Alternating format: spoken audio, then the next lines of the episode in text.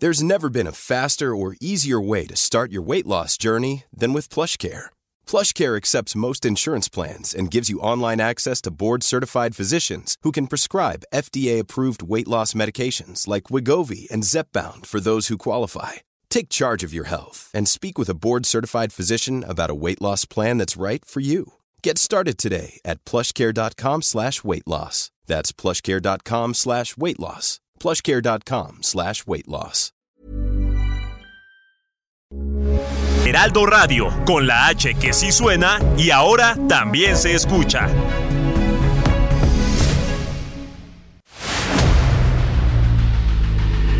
El dedo en la llaga. Había una vez un mundo en el que nadie creía. Un país de historias inexplicables. Una nación con personajes asombrosos. Santo Tomás tenía razón. Hay que ver para creer. El México increíble, las verdades que duelen, la voz de los que callan, el dedo en la llaga. Infórmate, diviértete, enójate y vuelve a empezar. El Heraldo Radio presenta El Dedo en la Llaga con Adriana Delgado.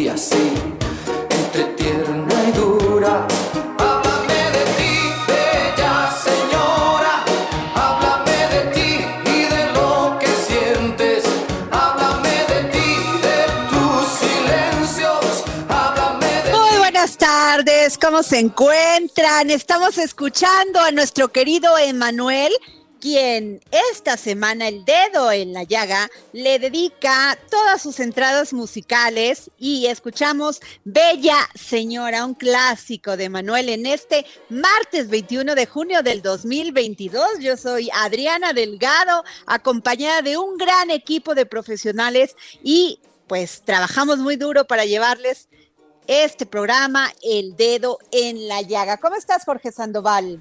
¿Qué tal Adriana? ¿Cómo te va? Qué gusto saludarte en este martes, siendo las 3 con 2 hora del centro, Adriana Delgado. Así es, Jorge Sandoval. Y vamos a, pues ya nos vamos a saber qué está pasando en Monterrey con Raimundo Elizalde, corresponsal en Nuevo León de Radio Fórmula y Televisa, para saber, para que nos cuente Raimundo, nuestro querido este compañero, de qué está sucediendo en este tema de el agua, Jorge Sandoval.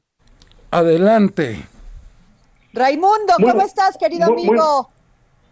Muy buenas tardes, Adriana. Te saludo con gusto y a ti, a todo el auditorio de El Dedo en la Llaga, y es un gusto colaborar con ustedes. Lamentablemente, les traigo un tema que ha mantenido en el ojo del huracán a nuestro estado, y es la falta de agua, la falta la falta del vital líquido y aparte le sumamos que no hay lluvias, pues bueno, no encontramos la salida. Te comento que ya son varios meses que hemos tenido esta situación. Lamentablemente, en las últimas semanas se ha complicado este problema que es eh, como una bola de nieve. Te comento que el pasado fin de semana, además de todos los problemas que ya veníamos arrastrando, de la situación del servicio de agua potable que fue reducido eh, de eh, 24 horas a simplemente 3 horas de servicio. Pues bueno, esta semana, eh, específicamente estamos hablando del lunes, eh, anunciaron las autoridades que había un problema en uno de los ductos que distribuye este vital líquido desde la presa El Cuchillo, allá en el municipio de China. Pues bueno, te comento que esto, este problema, la- el ducto que se vio roto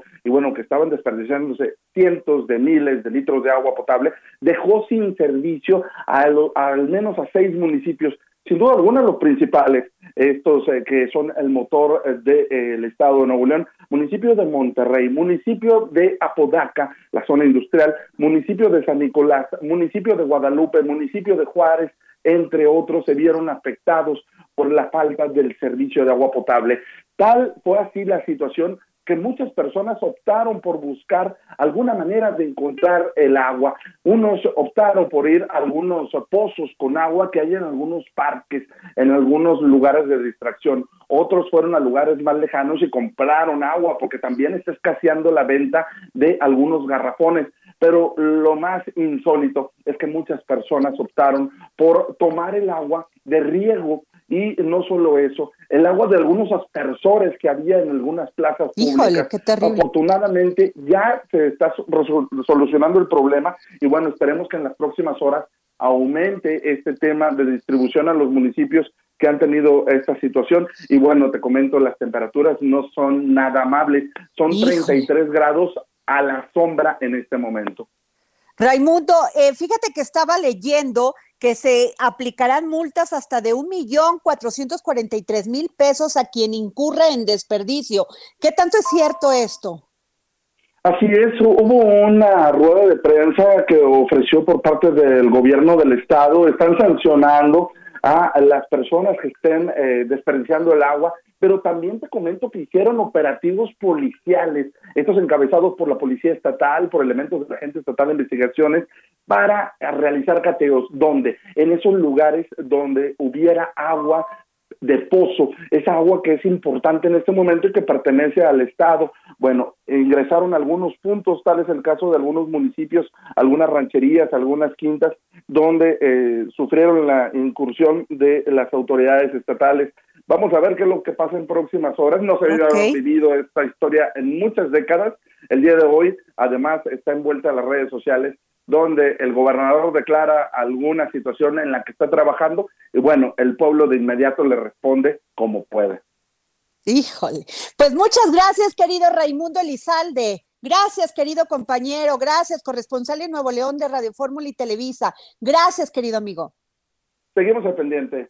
Gracias. Este, Jorge Sandoval, este tema ya está llegando a un punto donde la gente en Monterrey, las personas en Monterrey, están en una situación donde recorren plazas, parques públicos y camellones para abastecerse de agua. Y no solamente esto, mientras esto pasa en Monterrey, en el Estado de México, pues descubren tomas para guachicoleo y negocio de pipas de agua.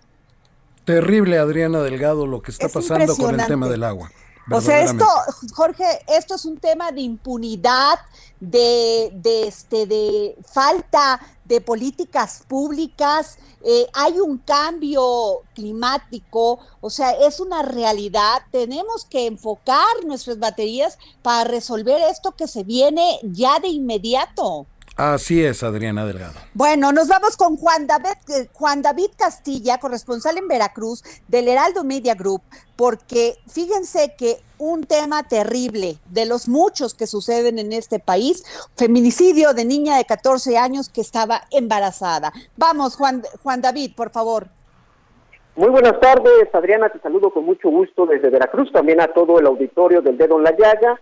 Como bien lo comentas, Adriana, un grupo de feministas protestó en el Parque Miguel Hidalgo del municipio de Coatepec, esto muy cerca de la ciudad de Jalapa, la capital del estado, y esto para exigir justicia por el feminicidio de Flor, una niña de 14 años, quien fue asesinada por un hombre identificado como José, de 32 años, quien, quien presuntamente era su pareja sentimental. Adriana, eh, además estaba embarazada, Juan David y lamentablemente tenía ocho meses de embarazo. Este, este doble crimen, Adriana, ocurrió en enero pasado, sin embargo apenas está saliendo a la luz pública, y esto ocurrió en el municipio de Teocelo, ubicado a unos 26 kilómetros de Jalapa, la capital, y pues están estos grupos de feministas están exigiendo justicia toda vez que hay muy poca información por parte de la Fiscalía General del Estado para saber cuándo fue detenido José, porque sí fue, sí fue detenido, no se sabe cuándo fue detenido, en qué lugar fue detenido, y tampoco se va a conocer a la familia en qué juzgado va a ser eh, encarado con los jueces de control para que lleve a cabo su proceso legal correspondiente. Esta situación es lo que ha estado originando pues ya algunas protestas para que haya justicia, Adriana, y sobre todo porque Veracruz ocupa uno de los principales eh, lugares a nivel nacional en el caso de feminicidios, Adriana. Oye, este Juan David, pero además, este, estoy leyendo que le que este José, que, que todavía no se sabe si es un nombre real, le prohibía a esta chiquita de 14 años, que era su pareja, fíjate nada más, definitivamente debió haber tenido consentimiento o conocimiento de los padres y tener, tener contacto permanente con la familia. O sea, solamente este, esta chiquita eh, se comunicaba con sus padres por mensajería. O sea, ¿qué pasa? ¿Por qué si los padres están viendo estas situaciones no actúan, Juan David? Fíjate, este, Adriana, lamentablemente en muchos pueblitos todavía del estado de Veracruz continúa siendo muy común el delito de estupro, donde los hombres tienen relaciones sexuales con menores valiéndose del engaño o de la superioridad que tienen sobre ellas. En este caso de José, como bien lo mencionas, todavía no se sabe si esa es su identidad, pero así se ha sido conocido en la zona eh, llegó con la familia de, de Flor y dijo, yo quiero a esta niña, ¿me la entregas o después me la voy a robar? Entonces la familia, al escuchar esta situación, Adriana, dice, pues te la entrego y prefiero que vivas aquí con ella. Lamentablemente, pues estaba embarazada, tenía ocho meses de embarazo, y este tipo, por un arranque, la asesina. Esa es la situación, Adriana. Juan David, ¿qué ha dicho el gobierno eh, del Estado, o más bien la Fiscalía de Veracruz? Eso es lo que nos llama la atención, Adriana. Hasta este momento no hay una postura por parte de la titular de la Fiscalía General del Estado, Verónica Hernández Yarán, tampoco del gobernador Cuitlavo García Jiménez. Por eso se llevó a cabo esta protesta esta mañana, ¿no? Para visibilizar este caso y para que no siga ocurriendo. Además, exigiendo justicia. Pues vamos a estar muy pendiente de esto, Juan David Castilla, corresponsal del Heraldo Media Group en Veracruz. Vamos a estar muy pendiente porque ya basta la impunidad y más en casos de feminicidios y más en casos de niñas que tienen tan solo 14 años. Gracias, Juan David. Excelente tarde, Adriana. Hasta luego. Hasta luego. Jorge Sandoval.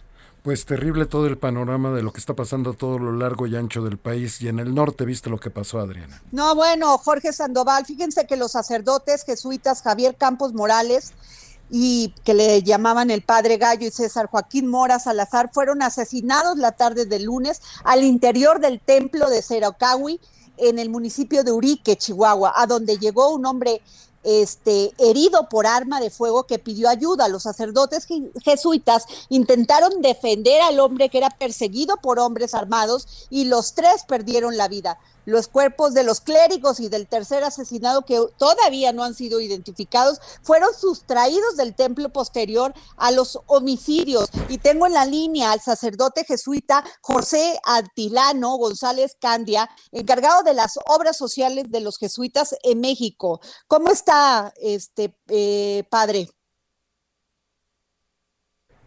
Jorge. Padre. está ahí en la línea.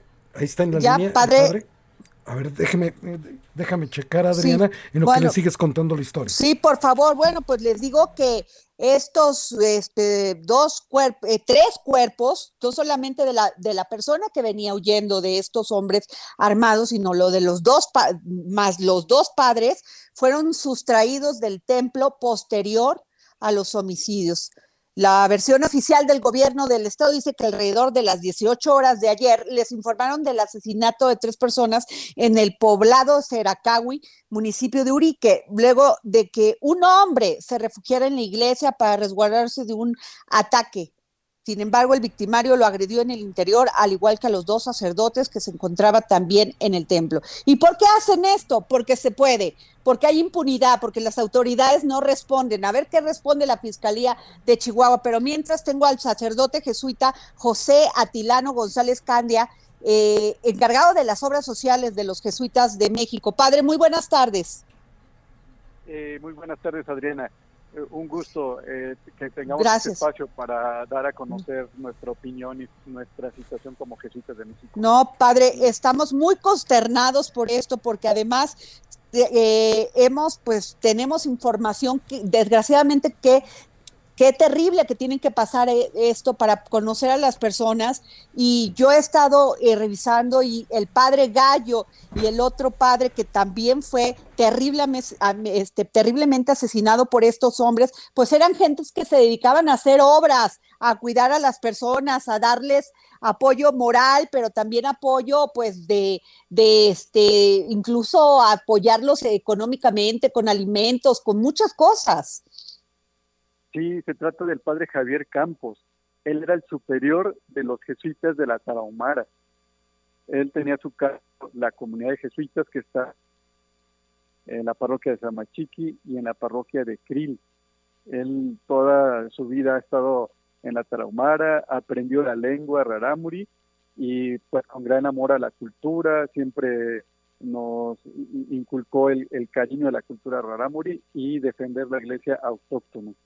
Sí, es el padre que ayer fue asesinado y el cuerpo sustraído del templo. Todavía no tienen información de la Fiscalía del Estado de Chihuahua, padre, por, eh, por este referente a dónde podrían estar estos cuerpos.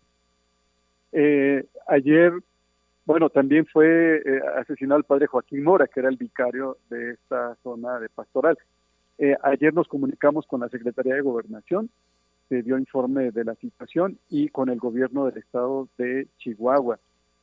con el gobierno del estado hemos estado en contacto con la gobernadora, con el fiscal y con el secretario de Seguridad.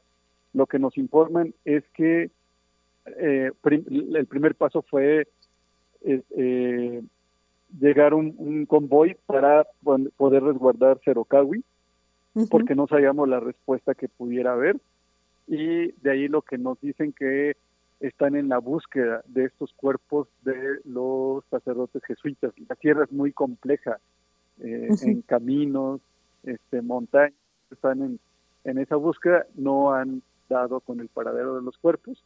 Estamos eh, atentos a, a que se puedan localizar y pues estamos concernados porque pues como jesuitas eh, son los primeros asesinatos que nos tocan en estas salas de violencia y estos padres, tanto el padre Joaquín como el padre Javier Campos, pues eran los líderes morales de la comunidad, incluso eran los mediadores. Cuando había algún conflicto en la comunidad, ellos entraban a mediar entre la comunidad o algún conflicto con estos grupos armados. Entonces es muy grave la situación porque no había pasado algo así, eh, nunca había habido alguna amenaza, eh, pues sí estamos preocupados por lo que pueda suceder en la tierra de la Traumara. Padre, y este, pues tengo aquí información que en el momento en que el padre Gallo le estaba dando la extrema unción al hombre que pues llegó herido y además pues trató de protegerlo de estos hombres armados que entraron. Digo, estos son versiones también de, de las personas que pudieron ver este asesinato, este, pues porque defendieron como hace un padre, como hace alguien que se dedica a la fe, a dar protección a los desvalidos y pues esto fue lo que hicieron, cumplir con su deber y por eso los asesinaron. Sí, eh, iban persiguiendo a este joven que lo último que hemos eh, escuchado es que era un guía de turistas. Lo, lo iban persiguiendo, se mete al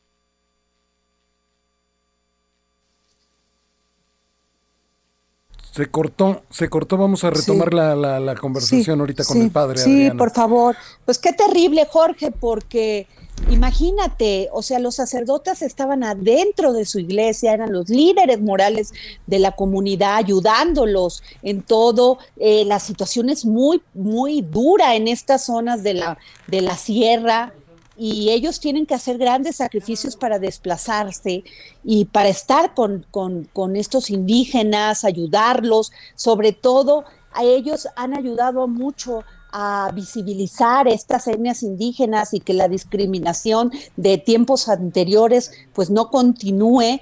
Y así es como un tipo que va persiguiendo un delincuente un delincuente va y se le hace fácil matar a los tres. Efectivamente, ya se encuentra el padre Jorge Atilano González Candia, encargado de las obras sociales de los jesuitas de México en la línea, Adriana. Padre, pues qué terrible situación déjeme decirle que todo México está muy consternado, estamos consternados, pero esto no es, o sea, esto que sucedió es terrible, pero todos los días, padre, en México hay una jovencita muerta, un niño muerto, un este una persona que iba por la calle y que le tocó una bala.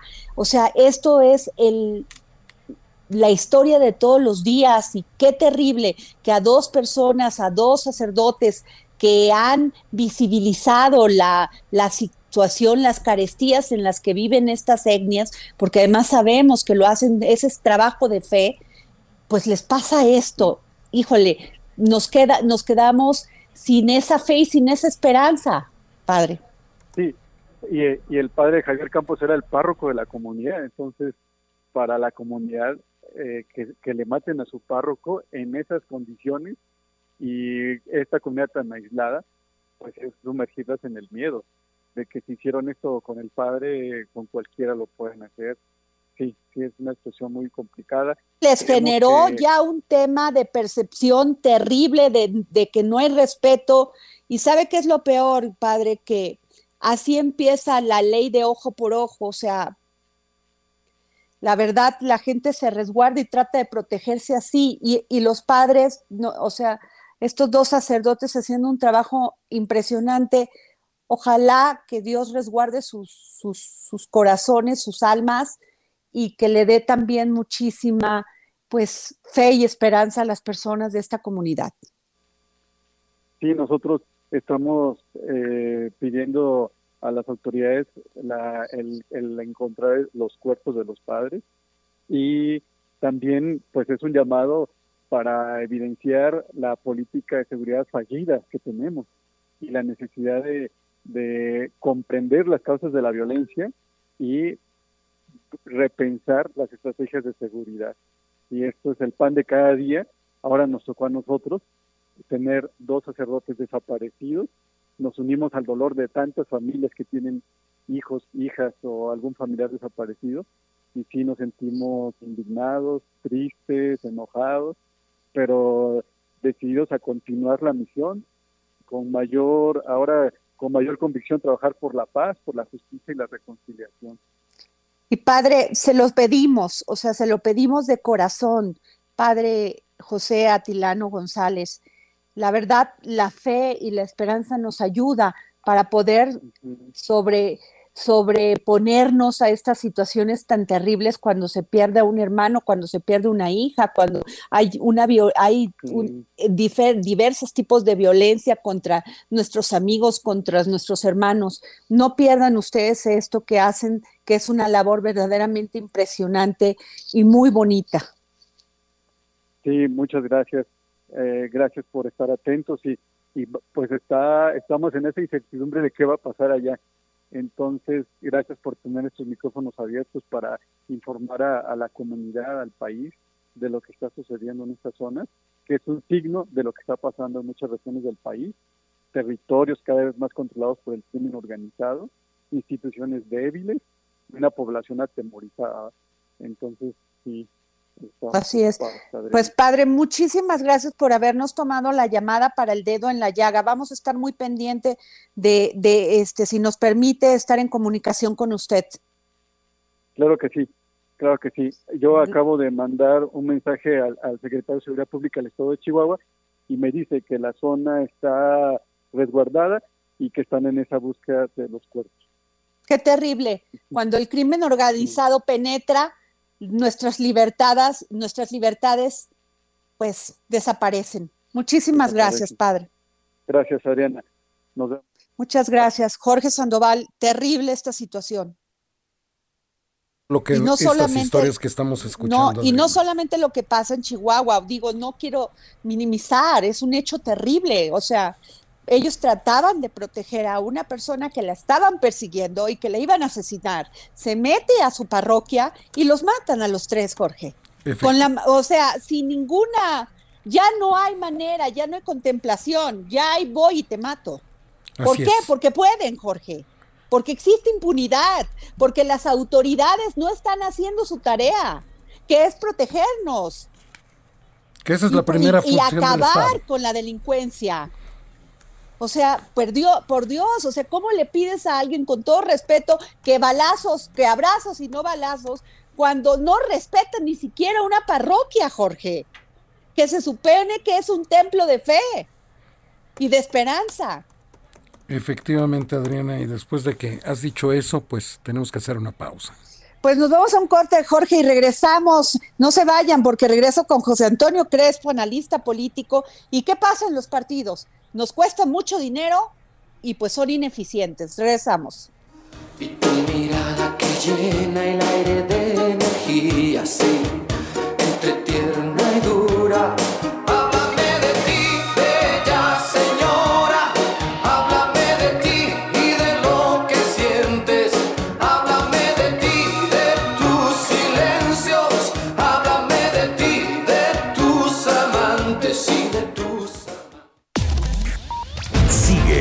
Adriana Delgado en su cuenta de Twitter, arroba Adri Delgado Ruiz. Además, te invitamos a enviar tus opiniones y comentarios en texto o por mensaje de audio a través de WhatsApp al 55 2544 3334. Y si quieres escuchar El Dedo en la Llaga de El Heraldo Radio, en cualquier momento y donde quiera que te encuentres, descarga el podcast disponible en Spotify y iTunes.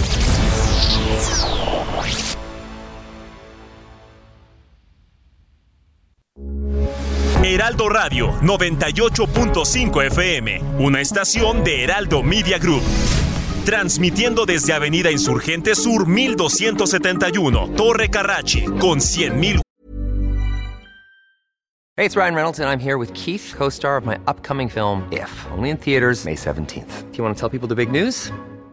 All right, I'll do it. Sign up now and you'll get unlimited for $15 a month in six months of Paramount Plus Essential Plan on us. Mintmobile.com slash switch. Upfront payment of $45 equivalent to $15 per month. Unlimited over 40 gigabytes per month. Face lower speeds. Videos at 480p. Active Mint customers by 531.24 get six months of Paramount Plus Essential Plan. Auto renews after six months. Offer ends May 31st, 2024. Separate Paramount Plus registration required. Terms and conditions apply if rated PG. Watts de potencia radiada. Heraldo Radio, la H que sí suena y ahora también se escucha.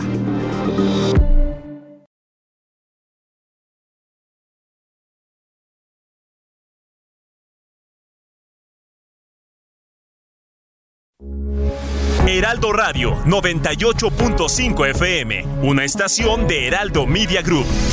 Transmitiendo desde Avenida Insurgente Sur 1271, Torre Carrachi, con 100.000 watts de potencia radiada.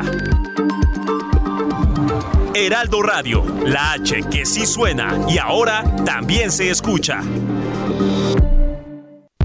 Sigue a Adriana Delgado en su cuenta de Twitter en arroba Adri Delgado Ruiz. Y envíanos tus comentarios vía WhatsApp al 55 25 44 33 34 o 55 25 02 21 04. Adriana Delgado, entrevista en exclusiva Ariadna Montiel, secretaria de Bienestar. Fue muy criticado el tema de las estancias infantiles. Luego se anunció que este programa se le iba a dar a las madres directamente para que este, pudieran con ese dinero pues hacer lo que hacían las estancias infantiles. Eh, ¿Ha funcionado este programa? Porque hubo muchos cuestionamientos. Sí, mira, es una decisión que se tomó al principio de la administración en este espíritu de quitar a los intermediarios. Las estancias infantiles eran entes privados, no eran entes públicos. El gobierno eh, le pagaba el servicio a las estancias para que las mamás eh, llevaran a sus hijos para ser cuidados. Eh, ¿Qué hacemos ahora? Le entregamos los recursos a la mamá para que la mamá decida en qué estancia va a tener a los niños en cuidado o bajo qué esquema de cuidado los va a tener. Jueves, 11 de la noche, El Dedo en la Llaga, Heraldo Televisión. Bueno, y regresamos aquí al dedo en la llaga y fíjense que estoy leyendo un tuit de Ricardo Palma y dice, el día de hoy me avisan que tras asesinar a los dos sacerdotes en el poblado de Seracawi, Chihuahua, sujetos armados irrumpieron en el Hotel Misión Seracawi de Hoteles Valderrama y se llevaron a turistas, incluyendo a mi papá. En noticias nacionales no hacen ninguna mención del grupo de turistas ni de mi padre, quien ha trabajado como guía turista desde hace más de 40 años con inmenso amor a la tierra tarahumara y a su gente. Exijo que las autoridades hagan lo suyo en ayudarnos a localizar a mi padre, Pedro Palma Gutiérrez. No se puede pro promover el turismo en un estado donde no se respeta la vida. Ricardo Palma, pues vamos a estar muy pendiente de ver qué ha sucedido con tu, con tu padre y desde aquí hacemos un llamado a las autoridades de Chihuahua. Y bueno, este Jorge Sandoval. Y ya se encuentra listo Gerardo Galicia para darte todo el reporte de lo que está pasando en la Ciudad de México en estos momentos, Adrián. Gerardo, cuéntanos, por favor.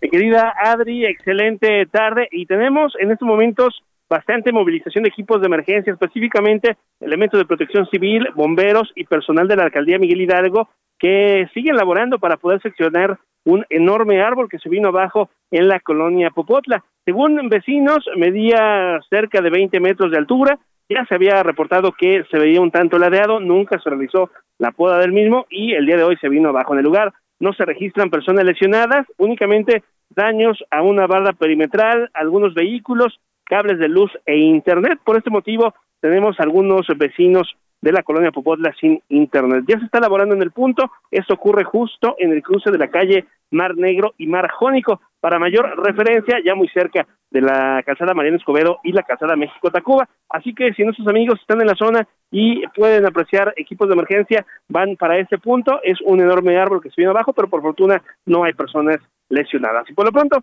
el reporte. Gracias, Gerardo. Nos vamos con Mario Miranda, reportero del Heraldo Media Group. Mario.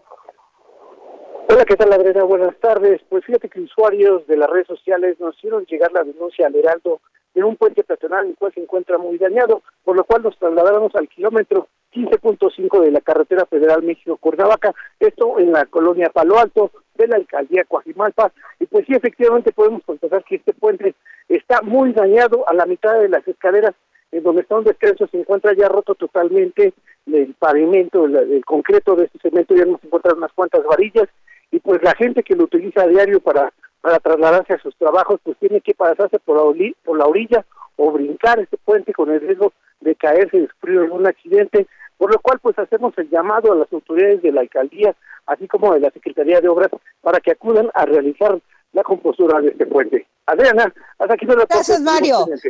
Muchas gracias. Y nos vamos con Israel Lorenzana, reportero del Heraldo Media Group.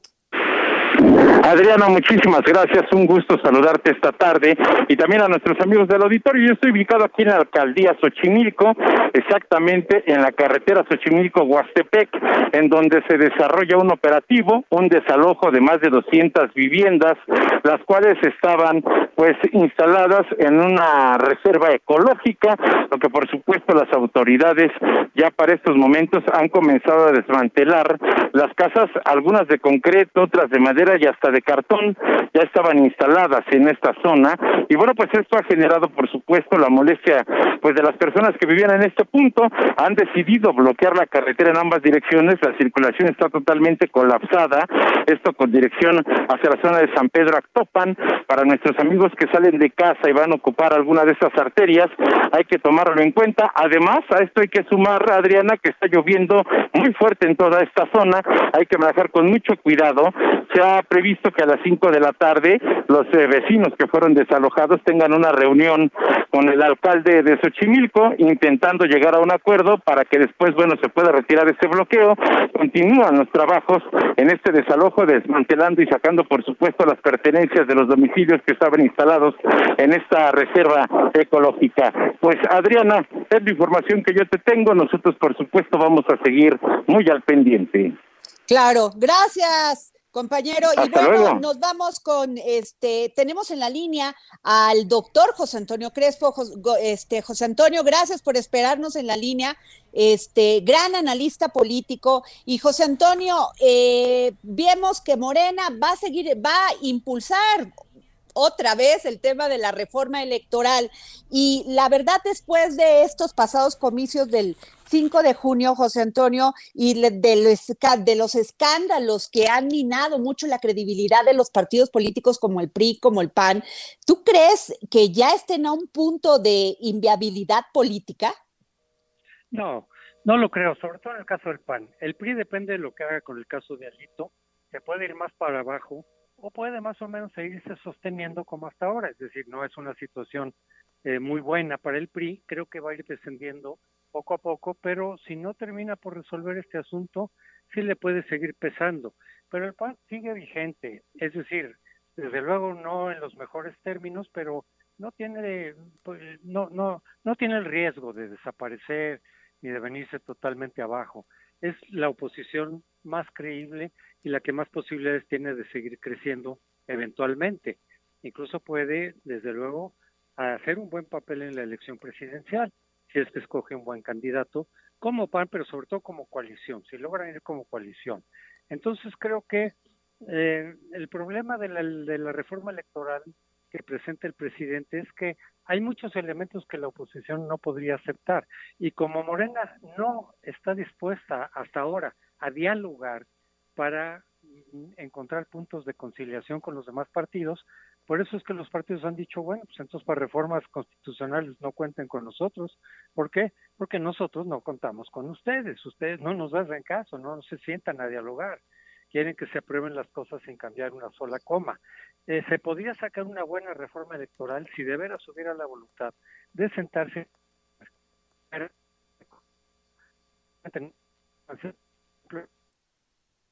Bueno, Jorge se está cortando. Ajá. Oye, José este, Antonio, es que casi se, se, estaba cortando al último. Alcanzamos a escuchar. Fíjate que uno de los puntos que toma, que toca esta reforma electoral, José Antonio, es el tema de los del financiamiento ordinario a los partidos. Y yo creo que sí estoy, es, yo sí estoy de acuerdo, porque son mucho dinero el que se les va para ver este escándalo del PRI, de, de, de estos partidos que no son, terminan no siendo competitivos. Nada más, el PRI recibe más de mil millones de pesos al año. El PAN recibe otros mil millones y no tienen ni estructuras, José Antonio, y eso se ve en estas pasadas elecciones. Bueno, José Antonio, Jorge, tenemos un problema con el doctor Crespo, Adriana. En, este momento empezamos a hacer nuevamente la llamada. Sí, es que se nos cortó. Pues eh, eh, lo explico, hoy traté de explicarlo en mi columna del Heraldo impreso, del Heraldo de México, donde pues me dan la oportunidad de, eh, de, de expresar mis opiniones sobre varios temas y en esto pues este hice hincapié del tema del financiamiento ordinario que reciben los partidos políticos y que los resultados son muy, muy, muy, este, muy débiles, muy patéticos para todo este dinero de mil millones y que te das cuenta que ni siquiera tienen estructuras partidistas, no hay una, una, no hay propuestas, no hay una, un relevo generacional. No queremos seguir viendo los mismos políticos de siempre. Ya tenemos al, al doctor Crespo, Jorge se encuentra el doctor Crespo en la línea. Ah, perdón, José Antonio, se interrumpió porque se escuchaba muy mal la línea. Te escuchamos.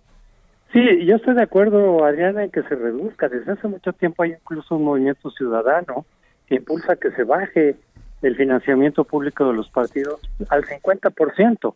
Con eso más o menos podrían lidiar, con eso más o menos podrían competir, etcétera. Eh, eh, y es uno de los puntos que van incluidos en la reforma que presenta López Obrador, el presidente, pero hay muchos otros que no son adecuados para la oposición, ni yo digo ni para la ciudadanía, de tal manera que es muy difícil que esa reforma salga adelante.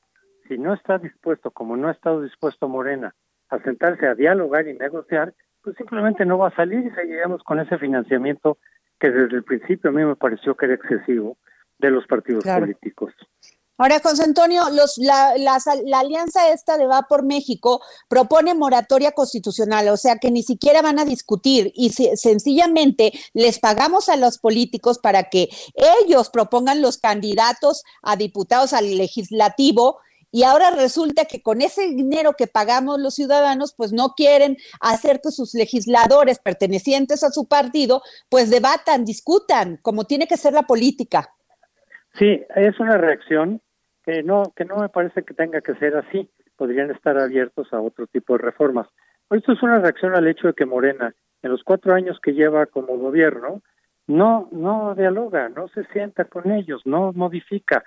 Se hacen a veces eh, estas eh, eh, consultas parlamentarias, estas asambleas con expertos y no, no modifican sus posturas, no le cambian ni una coma a, a las iniciativas que llegan del presidente.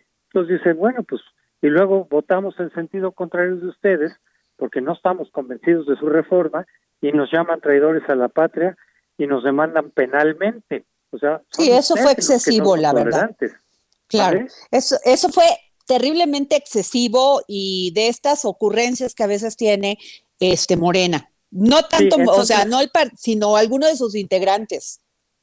Entonces, esto es una protesta, pero yo sí estoy de acuerdo en que siempre tendrían que estar abiertos a que a lo mejor hay alguna iniciativa que a ellos mismos nos pueda convencer y decir, ok, vamos a dialogar si quieren, y si nos van a cerrar la puerta en las narices otra vez, pues no hay nada de reforma y ya, pero dejar abierto el diálogo.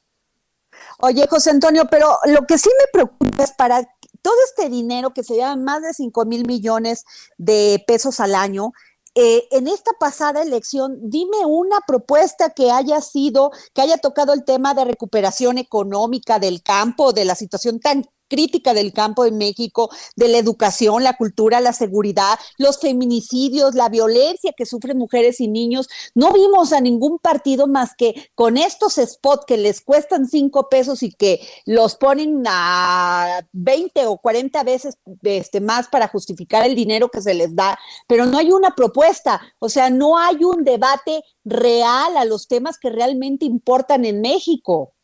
Así es. La oposición no tiene posibilidades de llevar a cabo sus iniciativas, no tiene los, los votos.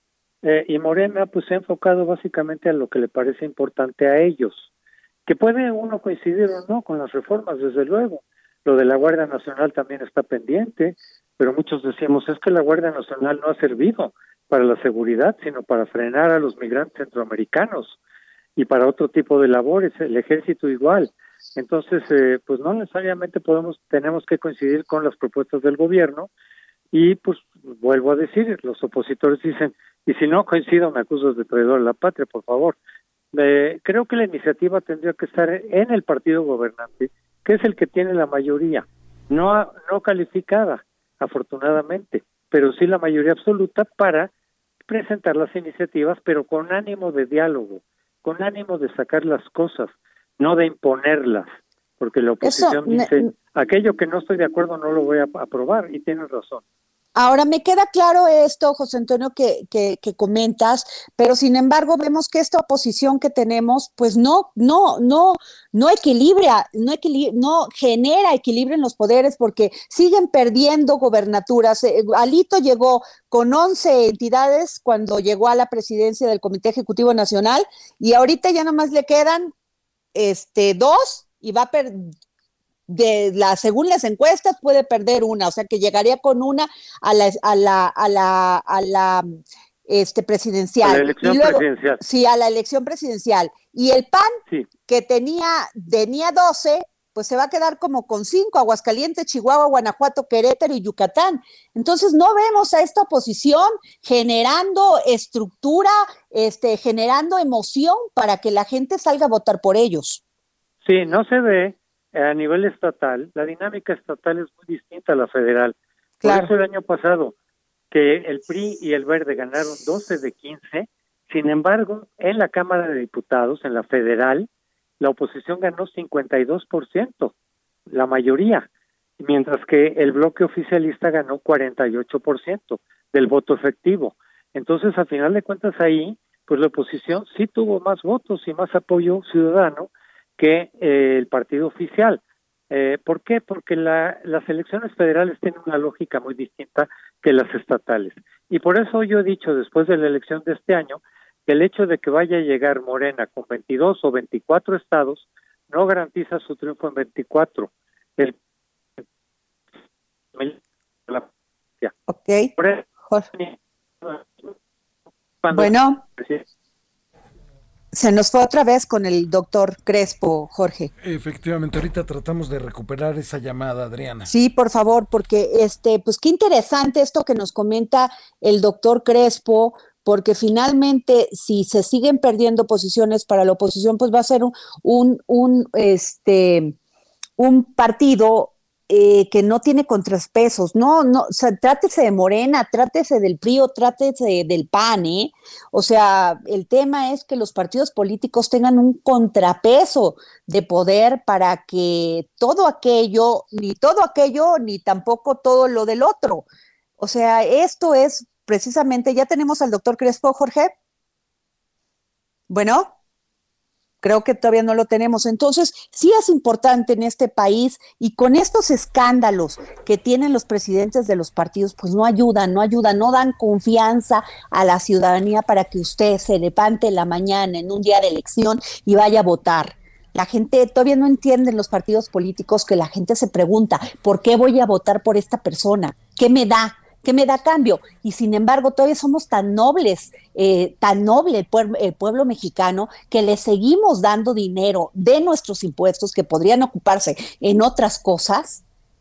Y le seguimos dando dinero a los partidos. Mil millones le dieron a, a Alejandro Moreno este año del PRI ¿Para hacer qué? Para perder elecciones, para no tener estructura, para no haber relevo generacional, para que no haya propuestas, en fin. En fin, este, Adriana Delgado, eh, fíjate que yo creo que el doctor Crespo se le acabó la pila o entró en algún lugar donde no tiene recepción. Bueno. Pero quien está ya en la línea es el arquitecto Octavio del Río, espeleólogo con especialidad en arqueología subacuática por la Escuela Nacional de Antropología e Historia y precursor de las investigaciones arqueológicas en los cenotes y cuevas de la península de Yucatán, Adriana Delgado.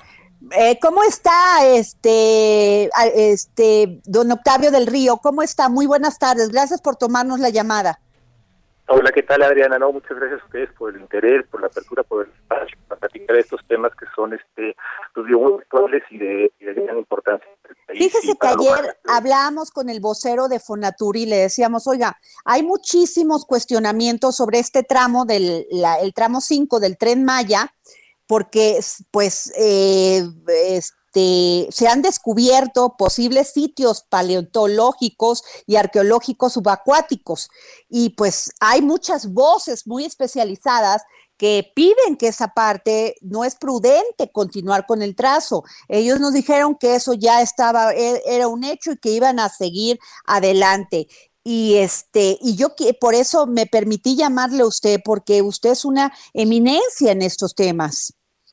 No, hombre, muchas gracias, no por aquello, pero mira, lo que sí es que te puedo decir que somos precursores de las investigaciones aquí en los cenotes, en las cuevas inundadas de la península de Yucatán y en lo particular en el estado de Quintana inició un proyecto arqueológico hace ya casi tres décadas y bueno, este, empezamos ¿no? a investigar en estos lugares, íbamos más allá del umbral del cenote, que es esta parte abierta, el agua donde la luz del sol, eh, son los portales hacia las cuevas, y al entrar en estos lugares, mucho por reportes también de los cartógrafos y espeleólogos que ven por ahí, pues sabíamos que había vestigios arqueológicos, ¿no? Y bueno, indagando y haciendo prospección sistemática dentro, dentro de estos sistemas, pues llegamos a encontrar algunos fósiles humanos, algunos también fósiles de animales de la era de hielo, megafauna, y bueno, entre estos fósiles humanos hay vestigios de los primeros pobladores de continente, ¿no? De toda América. Claro. De ellos, este, una, un personaje, ¿no? Muy peculiar, Eva de Narón, viene el nombre de este, Jarón, donde lo encontramos,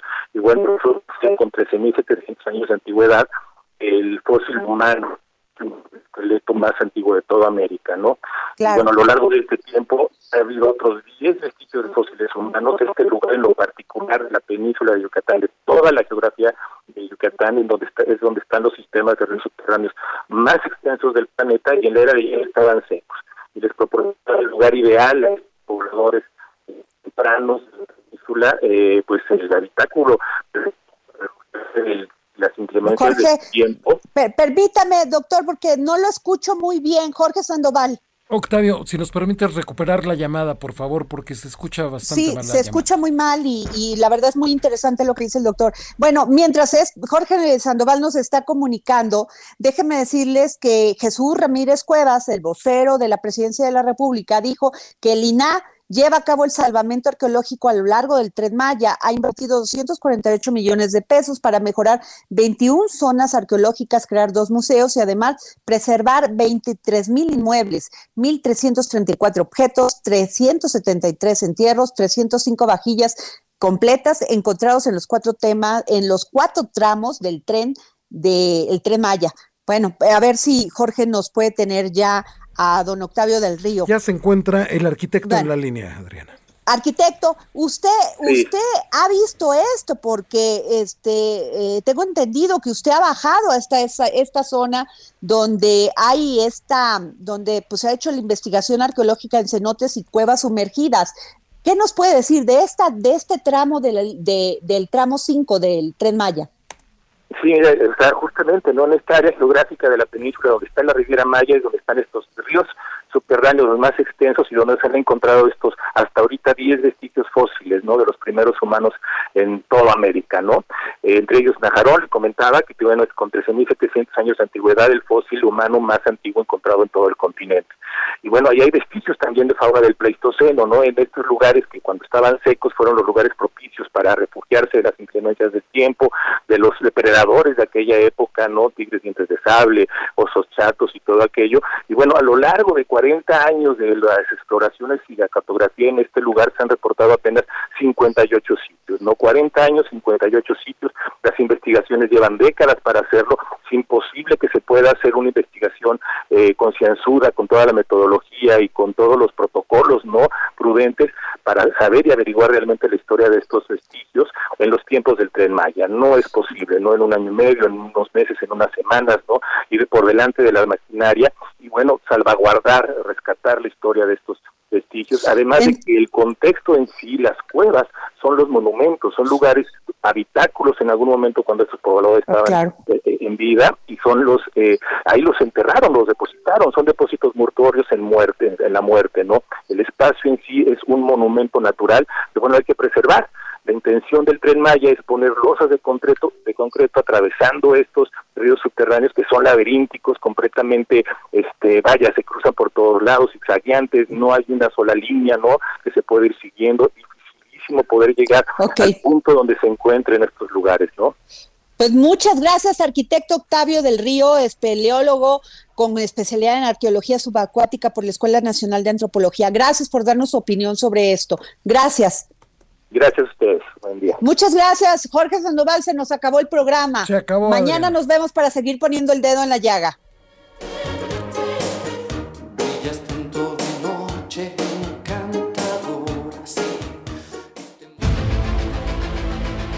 El Heraldo Radio presentó El Dedo en la Llaga con Adriana Delgado.